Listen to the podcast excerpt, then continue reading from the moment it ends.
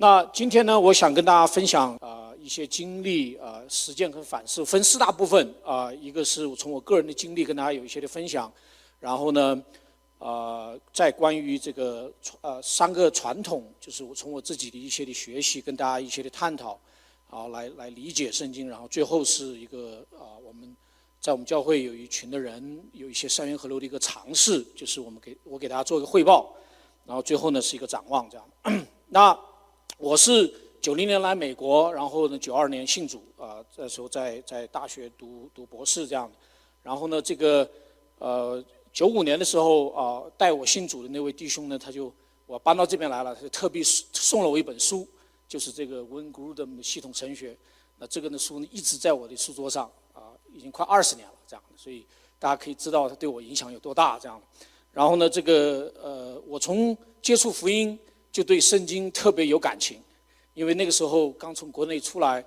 啊、人生非常的迷茫嘛。然后呢，我觉得神带领我从圣经里面明白真理，认识他，后来后来得救，后来又呃成家，有孩子，啊、过婚姻生活，啊、啊、有子女，工作与信仰的关系等等等等，这一切我都在圣经里面得到非常多的帮助，啊、不能说是帮助，应该说是完全的指指指引和带领。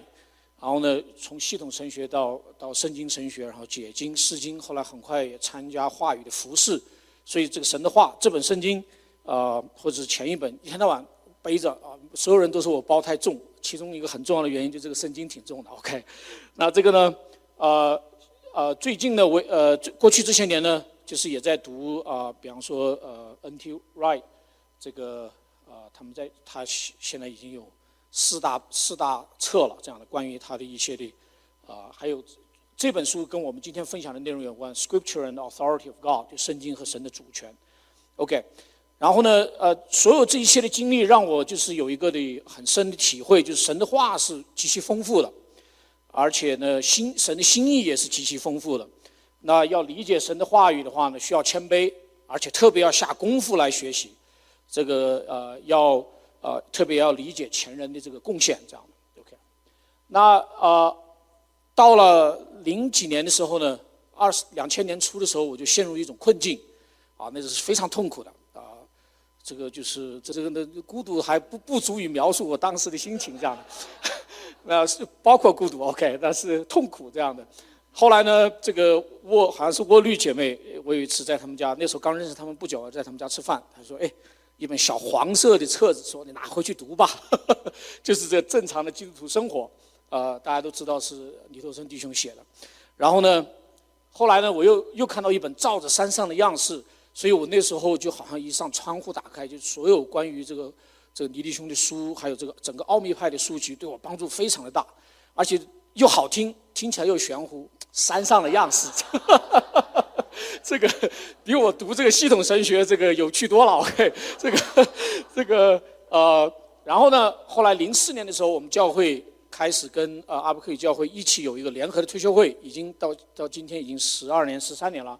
那呢，那一次朱建牧师就说，我们礼拜六、礼拜天早上，我们一起要有灵修，集体灵修。我说就第一次学习跟他学灵修，然后呢，他就他呢，我也不知道他到底是学什么的，可能学文学的，转向神、朝向神、归向神，光这九个字就弄了十几年，在我在我里面啊，转向神、朝向神、归向神。最后我想好一个比喻，呃，今天没时间跟大家讲这个呢，但是呢，最后呢，给我一个呃，给我一个很大的一个调整，就是在过去。这十几年的操练里面呢，就是就是他在教这个灵修的里面呢，他有一个很重要的理念，就说神是活的。虽然我在呃读这个解经书的时候，也非常清楚的知道神是活的，这是这个这个知道 OK，但是呢，啊、它是活的其中一个体现，就是有旨意和心意，这个有拖拖拖了我很多年搞清楚旨意跟心意的区别是什么。不知道的话，大家可以去问他。OK，然后呢，与神相交的重要，呃，要学习，要识别，要回应，要要什么跟随。它，有一大堆的动词、名词、形容词，这个大家可以以后参观他的这个博客。所以呢，但是这个里面就是给我一个很大的一个转变，就是我跟呃圣经的关系主客体的转变啊。早年我不能说圣经完全是客体，我是主体，不能完全这么讲。但是呢，一不小心就进到那种状态。昨天徐老师非常强调这一点，我们学习听，所以神借的圣经是主体，我们是客体，我们要跟随学习回应，学学习识别跟随回应等等，啊，然后呢，呃，零七年的时候呢，我现在已经忘记为什么了，反正我就接触了 iHop，呃，Kansas City，那呃，当然它是很呃被别人认为有很强的灵恩背景，但是我个人觉得它是至少是灵恩和话语结合的一个施工，至少是两元结合，我三元。不知道，但至少两元。那我就读了他很多的书，他他就他也很简单，因为他们他们那边施工有非常多的年轻人，他所以他把很多高深的呃知识就变得很简单，讲给年轻人听。他说：“我就教你一个祷告，你就说啊，Let me see why what you 是这个 you 就是神的意思，Let me you see what you see，Let me feel what you feel。整个这个十近将近十年下来了，给我一个很大的一个震撼，就是说这个神不仅有心意，也有旨意，还有情感。OK，但这个呢，呃，同样你回到系统神学的话，神的属性里面它一定有心意、旨意、情感这些的描述的。但是在我的个人的这个灵修、读书、祷告里面呢，开始就是有有有有反应了。OK，这个是我是比较慢的人。OK，所以呢，这么样呃这么样的阶段二十多年下来呢，我现在回过头来看呢，我才觉得为什么三元河流好像我一听就我里面觉得自然。因为神在这个不同的阶段用了一些不同的方式，好像在带这样。那去年的时候，朱建牧师在论坛的文章里面写了，就是去年呢，我们就是论坛里面就把三元河流大概的内容给讲出来了，但不谈河，就是说大概三元是什么。但是他的文章里面讲到说呢，河流就他本人来说呢，主要指三个方面。第一个呢，用结合的模式来探讨，这是一个神学命题。啊，神学家们、教授们啊，坐在这边。就像呃，昨天这个小安牧师讲到，你要想和的话，你现在把保罗的圣灵观、路加的圣灵观、约翰的圣灵观搞清楚再说。方法论、认识论、本体论，然后这是一个很很关键的神学问题，在这一关上过不去的话，我们只是一种啊，呃，只是一种想法、一种愿望、一种立场，但是呢，还有很多要做的工作。第二个呢？啊，它是以大使命为方向呢，要在要在个人信仰实践和教会发展中拓展。我自己可能会把大使命把它稍微改成这个神的国，但是没有关系。这个就是说，但是重重点是强调个人信仰的实践和教会发展的这个尝试。这样，第三个呢，他提到呢，就是说，如果你发觉你个人生命成长、教会往前走出现瓶颈、困境、停滞的时候，很有可能你要注意到。你过去一直可能是在某一个支流里面一直在走，走到一定程度走不动了，神是不是在在要希望拓宽你啊？有更多的这个呃进来。所以说，针对我们当中，你觉得你处在这种光景的时候，呃，至少商业河流是个值得思考的一个方面。所以呢，今天我想跟大家，这是我的引言。所以今天呢，我想跟大家就是主要谈这个呃圣经，这就是理解圣经这一块。OK，就是因为太大，那大家都很熟悉这段的圣经。那后面还有还有话，就是圣经都是神所漠视的，与教训、督责、使人归正、教导人学习都是有益的，叫属神人得以完全预备行各样的善事。那呃，昨天我在呃吃午饭的时候，就把周小安牧师抓到之后，就跟他聊，我们每个人在在这个旅馆的这个 notebook 上都画了一些图，所以呃，我总结跟大家讲的就是说呢，这段圣经呢，呃，简单的理解呢，就是说，呃，保罗劝慰我们要理解圣经。然后呢，要应用圣经。它最后还有一个隐含，呃，我我自己觉得还有一个隐含的意思，就是包括他特别下面这样讲到说，他凭着他的显现与他的国度嘱咐你呢，他最终希望看到圣经中所应许的，圣经中所所陈述的，他将来必定要应验的。所以说呢，在一段圣经拿来，我们要有理解，要能够运用它，也看到神的话的真实的能力。然后呢，要应验出来，所以它涵盖涵涵盖这三大方面，这样。所以我就跟大家做一个汇报，就过去这些年断断续续，我对三个属灵传统，他们对解经的这个方面啊，很多因为因为每一个支流都非常的丰富啊，非常的多的内容，我只只是略略的提一下解经这个方面。一个呢，就是讲到强调圣经的，那我们教会。今年夏天一起在呃有一个读学，就是读经的艺术，How to read the Bible for its whole World，就是呃 Gordon Fee 啊，还有另外 Douglas Store 写的，啊，他呢基本上你去读的话，他就说你要好好读经，读经呢分呃呃，他强调解经和 exegesis 是个 hermeneutics，呃，释经的重要，译本你选择的重要，要按照文体，这是 Gordon Fee 特别强调的他的专长，要按照文体来理解圣经。所以你整本圣经读下来，他绝对相信，啊，圣经是神所漠视的。但是说你要想理解圣经的话，走这几步，OK。那 N.T. Wright 在他的这个《Scripture and Authority of God》这本书里面呢，最后提了五大建议，啊，那这个大家知道，N.T. Wright 可能是当代这个圣经新约学者的这个呃呃 top top people，OK。他就说呢，第一，你要注重上下文。但是是通过祷告，也要也要有祷告。第二呢，是在集体敬拜中来理解圣经。第三呢，在个人的研经。第四，有好的解经帮助。第五呢，要听教会的领袖解经来帮助你。这个是他在书结尾的时候非常漂亮的一本书，并不厚，就结尾提五个实际建议，他是这么讲讲的。所以这个呢，我小结一下呢，就是就是这个支流是非常强调神话语是呃，圣经是神的话，是神所启示的。注重圣经的文本，注重神学架构。比方说，王志勇牧师写他的大作的时候，他就说解释经学专门有一章，呃，里面就非常说神学架构是什么，你必须搞清楚。然后呢，也强调圣灵带领来理解圣经，但他细节不谈。什么叫做啊，led by the Holy Spirit 啊，被圣灵带领？OK。然后呢，这个这个李弟兄有一本叫做《神话语的执事》，我这次还特别又把它细细读了一遍。那整本书里面有一节非常重要的经文，就是呃，约翰福音六章六十三节说：“我对你们所说的话，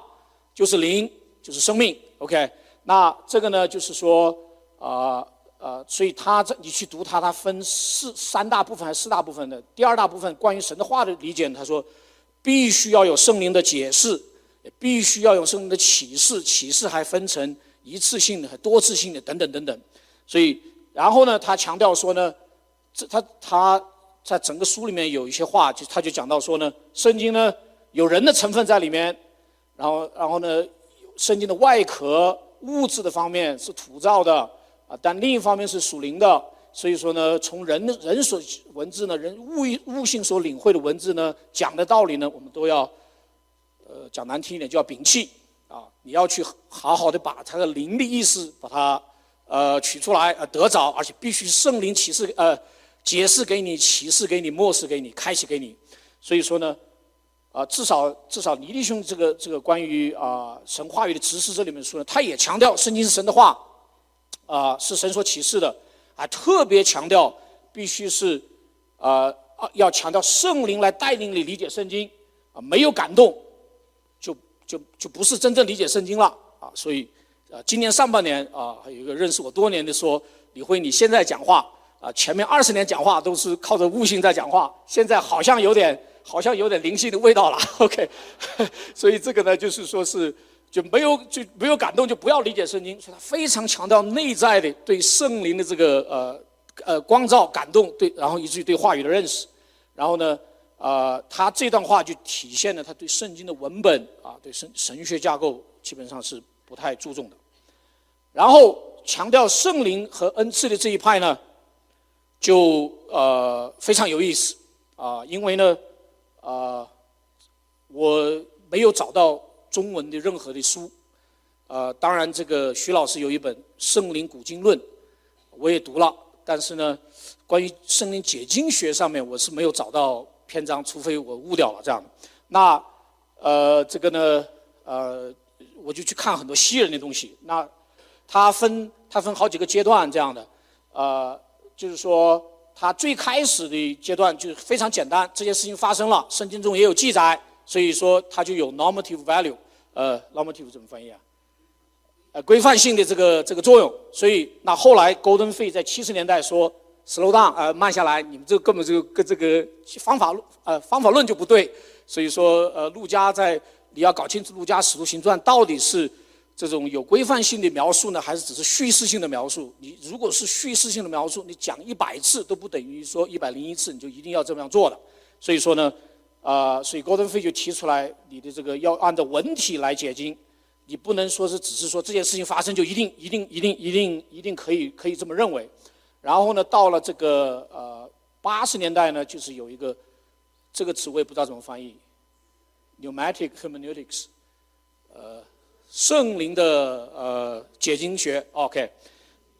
呃呃不不能完全讲灵异解经，这个所以他这里面呢，他就就非常严谨了，就是从从认识论上面，像呃小安牧师昨天就讲到方法论认识上面就开始跟福音派对接，用福音派的方法论，啊要进到认识论。啊，所以他这里面就提到呢，啊，到了到了两千年的时候，这个人现在还活着，他就讲说一个 holistic 的解经学。那我这个书在我的袋子里面没拿来。这个一三年就是这这本书呢，就是呃林恩派背景的解经家们，呃神学呃跟这个福音派的对话，包括 James Dunn 这个 Durham 的一个非常有名的退休的教授，就写写 response 就在这本书里面。总结的讲呢，就是说呢，他们也相信圣经是神的话，神所启示的，啊，也也特别强调圣灵的带领。但是你去读他们讲的很多的内容，他们还是站在小安牧师特别强调一点，他们还是站在自己的立场，一定要证明一点，就是在当今时代，按照严格解经的方法，从方法论到认识论到本体论，最后得出来的结论，圣灵外显的工作是一定是符合圣经的，而且一定会发生的，一定是。呃，能够带带人能力来来 carry out，呃，来来执行神的呃国度的建立这个部分，所以说呢，他其实从某种角度上是强调这种外显的啊圣灵的工作在解经上面的认识。所以呢，呃，我们就画了这三个图，所以这个第这边呢是注重圣经传统啊文本、作者背景、作者的 author intention、作者的原意、神学教义的架构。所以他也来帮助我们认识神、理解神、应用神跟应验神。这个其实刚才智勇牧师最后的一些话里面，其实就包括了这些的含义的。他虽然我们有些时候说啊，这个这个这个注重圣经的这一块，好像只停留在认识跟理解，但其实严格的讲起来，你你一步一步按照他们整体的观念把它讲下来的话，这三个方面都包括的。只是越往后啊，这个这个关于圣灵的部分讲的就越少。OK。啊，到了到了圣灵的这一块呢，我刚才提到啊，他非常强调圣灵的内住。刚才这个问答的时候，朱建牧师其实是这个意思，就是说你没有亮光，呃，你怎么说话？OK，你你要不要说，这都是成问题的。然后呢，啊，刚才这个圣灵神学里面很多的讲到的是这个关于外显的这个工作的体现，所以他也是回到了认识、理解、应用这个外显的部分，就是一种应验啊。圣经上讲，啊，神的话是带着能力。圣经上讲，圣灵是有能力的啊，这个这个耶稣的名是可以宣告的。宣告之后，这些话是如何在生活中、在你的服饰中、在你的家庭里面是是被应验了的？这个是需要的。OK，所以说它不光是一个说我相信有这个，按照理性这个部分，他 want to see it happen，啊，fulfill。所以说这个应验的部分、外显的部分就显得非常的关键跟重要。如果你的神学对圣经的认识里面不包括这一部分的话，你就把它给删除掉了。所以它这方面的神学的发展是非常关键的。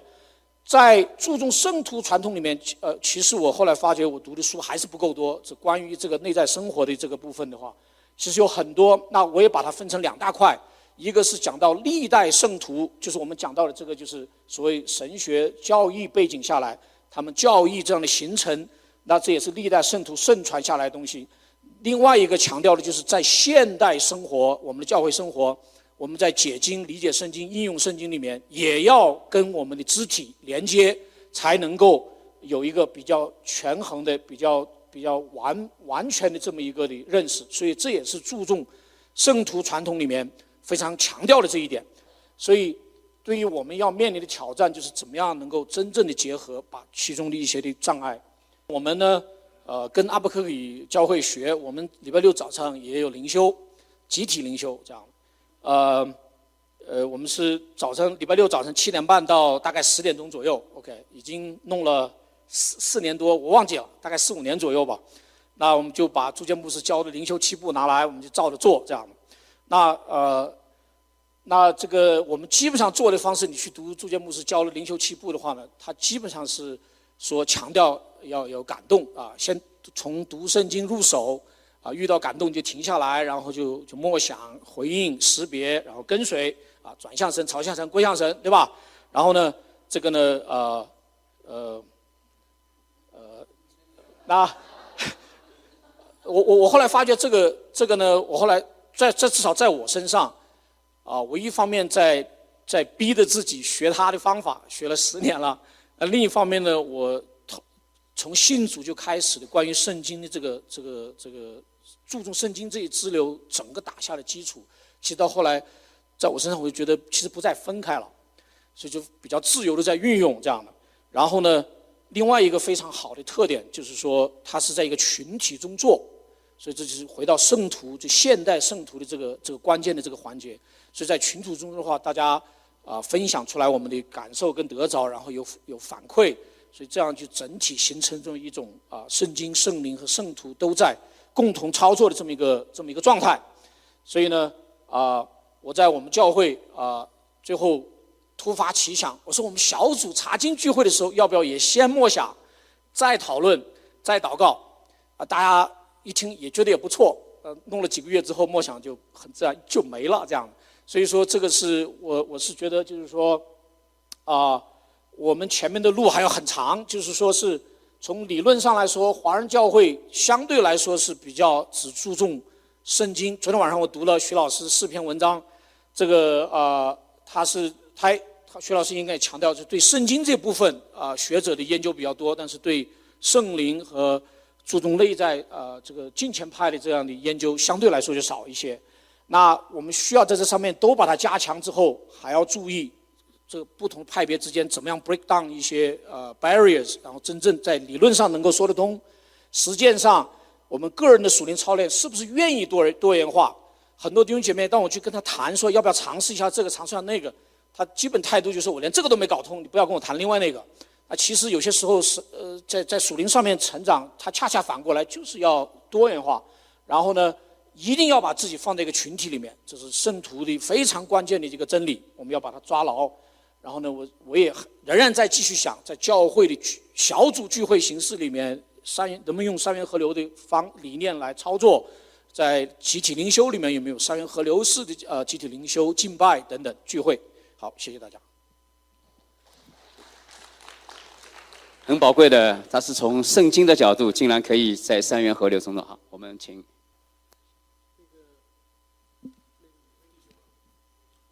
我，因为我也在山上实习了两个师嘛也跟李辉弟兄一起学习那个朱建牧师的灵修七步啊。作为我来说呢，就是在灵修七步里面，这个三元从圣经里头来看那个三元河流。我想问一问，当在小组用用三元河流在那里读经的话，他读不下去的时候，他这个这个这个这个反馈啊，默想他又回到这个解经查经的体系里面去的时候，这个时候该怎么样再坚持的往下带下去？